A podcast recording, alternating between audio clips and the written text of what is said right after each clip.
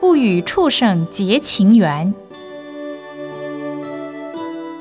请问法师，我看过一个人很像猴子，这是为什么？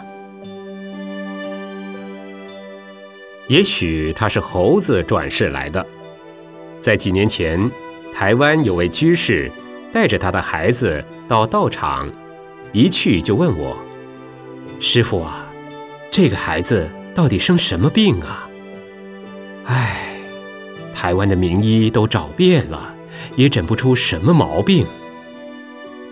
我叫那孩子过来，摸一摸他的脊椎尾骨，就是猴子长尾巴的那个地方，长出差不多有五公分长的骨头。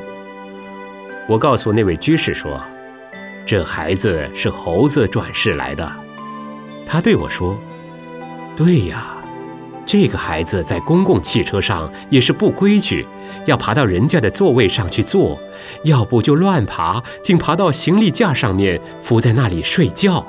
在家里老是喜欢爬高爬树。听师傅这一讲，我就知道了。我告诉他：“你不要再找医生了，对他的期望也不要太大。既然生下来了，就要好好养育他。”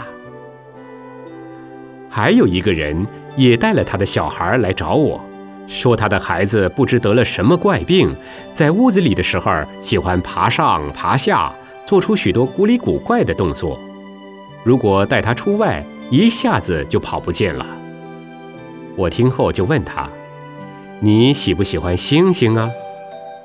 他告诉我：“喜欢呢，我这一生就养过星星。”我告诉他说。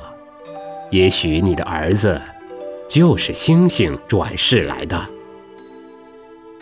所以希望世人不要与畜生结情缘才好。